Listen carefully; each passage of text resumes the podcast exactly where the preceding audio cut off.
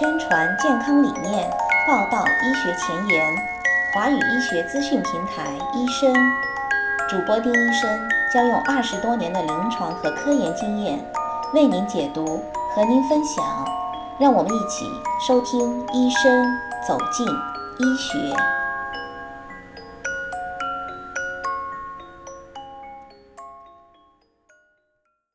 大家好，我是丁医生，欢迎持续关注医生栏目。这几天有一则消息在国内迅速传播，丁医生也收到了很多听众朋友的咨询。消息称，有一款广谱抗癌药 Vitrakvi 在美国正式上市。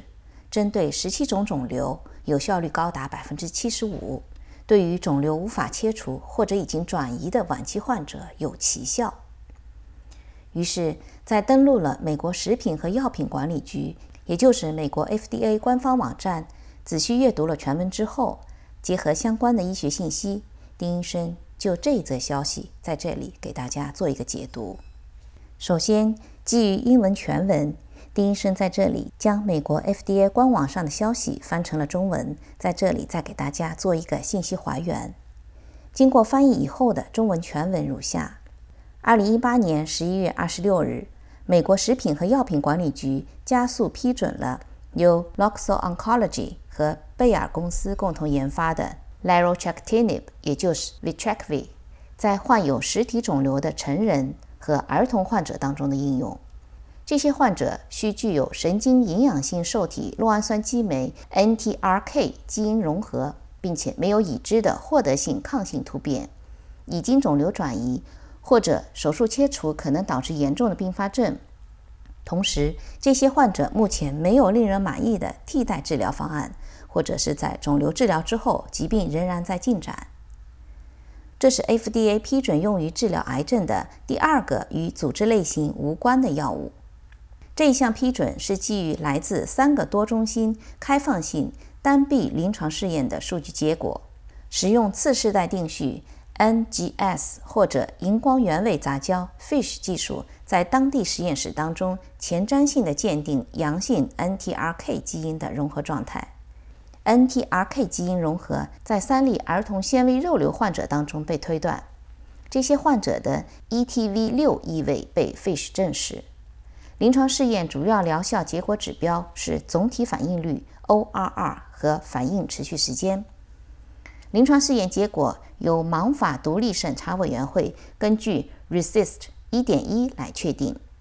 临床试验中，在前55名患有不可切除或者转移性实体肿瘤的患者当中评估了疗效。这些实体肿瘤患者都具有在三个试验当中登记的 NTRK 基因融合体。所有患者均是在进行全身系统治疗之后取得进展，或者因为局部进展较严重而手术会导致严重的并发症的患者。有十二名患者不到十八岁。试验一共包括了十二种癌症类型，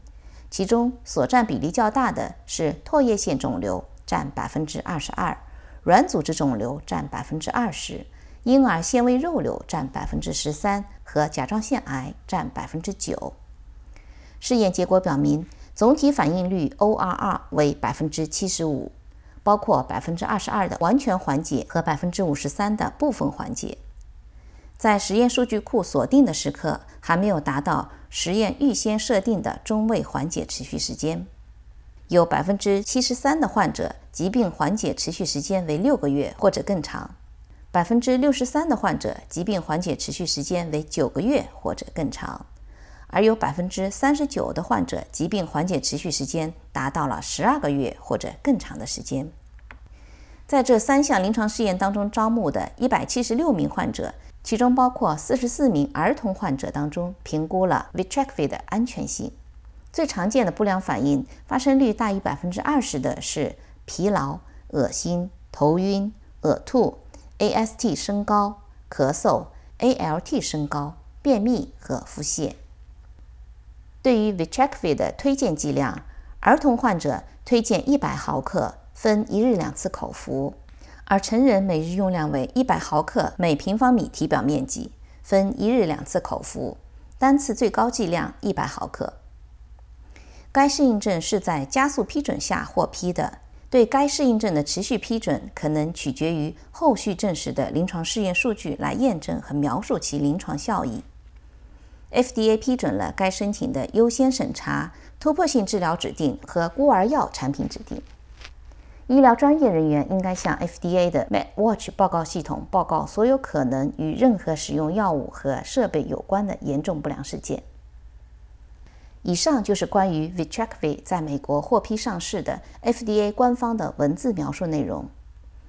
对比这一官方发文和我们近几日看到的中文消息报道，结合相关的医学信息，丁医生在这里给大家做一个解读。首先，这是美国第二次批准的和肿瘤组织类型无关的抗癌药，而不是消息当中说的第一次。我们医生栏目的第十五期就曾经报道过。在二零一七年五月二十三号，美国 FDA 批准了免疫药物 PD-1 Keytruda 用于治疗 MSI-H-D-MMR 亚型的实体瘤患者，包括经治疗疾病进展以及没有有效替代疗法选择的患者。这是美国 FDA 批准的首个根据肿瘤生物标记物而不是根据肿瘤组织来源区分的抗癌药物。有兴趣的朋友可以再去听一听医生栏目的第十五期，了解一下。我们再来看一下 Vitrakvi 获得美国 FDA 批准的适应症是什么？它是用于治疗携带 NTRK 基因融合的成人或者儿童局部晚期或者转移性实体瘤患者，并且没有产生已知的抗性突变，是转移性的或者手术切除可能导致严重并发症、没有有效替代治疗方案的患者。在这里需要强调的是，这是一个靶向药物。携带 NTRK 基因融合突变是应用该药物的必要条件，所以简单来讲，这个新药不需要考虑癌症的发生区域，也就意味着不管是什么组织类型的肿瘤，只要有 NTRK 基因融合，符合之前提到过的适应症，就可以使用 Vitrakvi 进行治疗。所以有用药意愿的癌症患者可以去做一下基因检测。一定要去看一下检测报告里面有没有这个基因融合，如果有，那么就有可能可以用上这个针对性的药物。下面再来看一下 Vitrakvi 的有效率。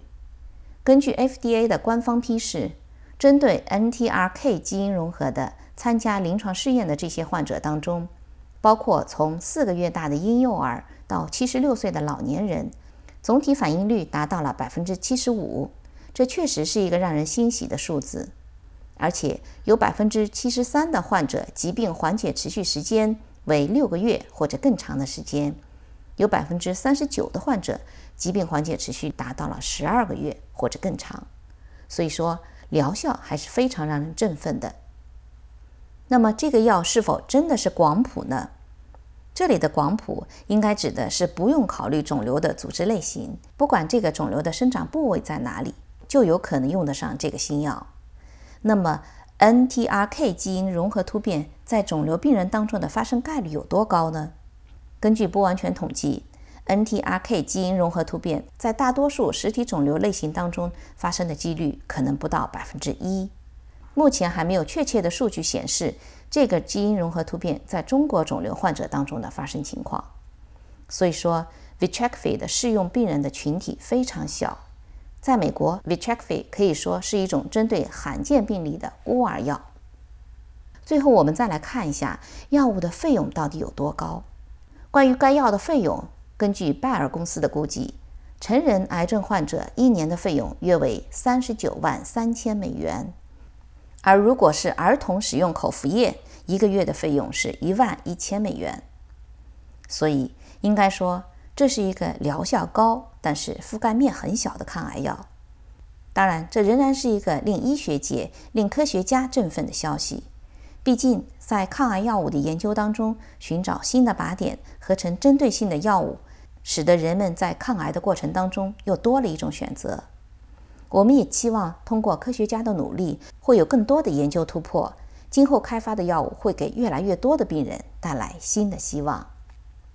感谢持续关注华语医学资讯平台，医生将会有更多更新的医学信息再次分享。我们的节目也已经在喜马拉雅、推特以及播客上播出，如果您需要境外医学健康的需求，也欢迎给我们公众号留言。联系方式请见微信公众号的文字内容。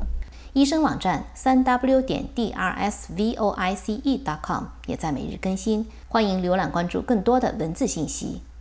好，今天的节目就进行到这里，咱们下期见。